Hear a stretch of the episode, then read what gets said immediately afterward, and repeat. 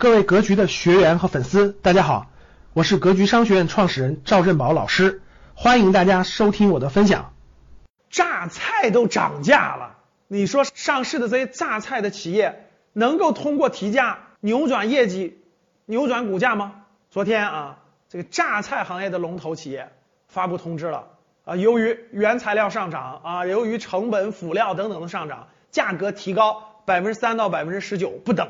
哎，就意味着榨菜都提价了，所以很多老百姓说啊，这个都涨价了是吧？大家都知道榨菜的这个食食用空间啊，一般来说是我的印象啊，周围人吃榨菜一般都是第一是这个大家都出门的路上，比如说坐火车呀，对吧？坐飞机呀，然后出去这个这个出门的路上不太方便，要去饭馆的时候，对吧？买点方便面配点榨菜，对吧？或者出去旅行的时候带点榨菜，这个消费场景啊。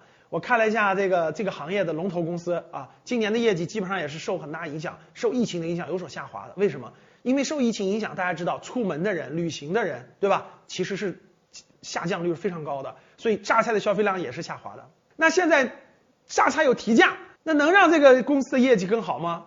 其实市场也打了个问号，对不对？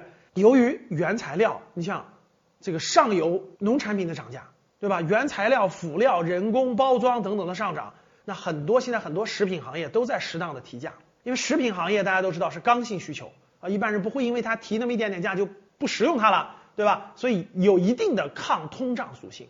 连榨菜都涨价了，大家对这个通胀的预期啊，那肯定是更有所上升了。其实呢，涨价不一定这个企业的业业绩这个营收就增加了，或者说这个利润就增加了。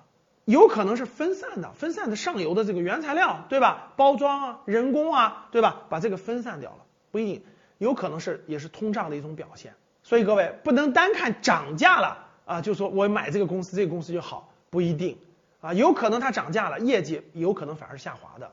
这个要具体公司具体分析，特别是在消费和食品行业。你收到了吗？感谢大家的收听，本期就到这里。想互动交流学习。请加微信二八幺四七八三幺三二二八幺四七八三幺三二，欢迎订阅收藏，咱们下期再见。